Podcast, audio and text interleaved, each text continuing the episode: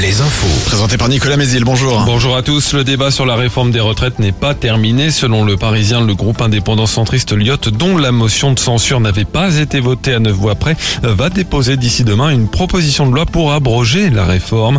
Le texte devrait être examiné le 8 juin, journée pendant laquelle le groupe a le droit de proposer autant de textes qu'il le souhaite.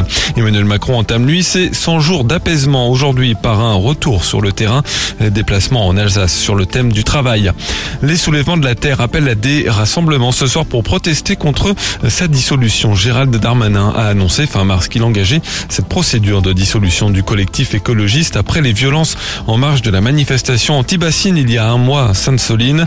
Un rassemblement est justement annoncé dans le sud de Sèvres à Mel, d'autres à Tours ou encore à Nantes. En Vendée, les urgences de Fontenay-le-Comte rouvrent après une nuit de fermeture. Le service souffre du manque de personnel et des difficultés de recrutement après le plafonnement des indemnités des intérimaires médicaux. Angesco se sépare de son ancien entraîneur Abdel Boisama. Il avait été euh, écarté de son poste début mars après des propos sexistes, mais il était resté salarié du club de foot. Il était auparavant chargé du centre de formation. Et en basket, premier match historique pour basket, pour euh, Cholet. C'est ce soir la finale allée de la Coupe d'Europe FIBA. C'est en Pologne contre Vloklavek. Euh, coup d'envoi à 19h. Plusieurs résultats en Pro B d'abord. Défaite d'Angers d'un petit point hier soir contre Chalon-Reims. En National 1, les poules hautes et intermédiaires ont rendu leur verdict. Tour jouera les playoffs. Premier adversaire Lone Plage.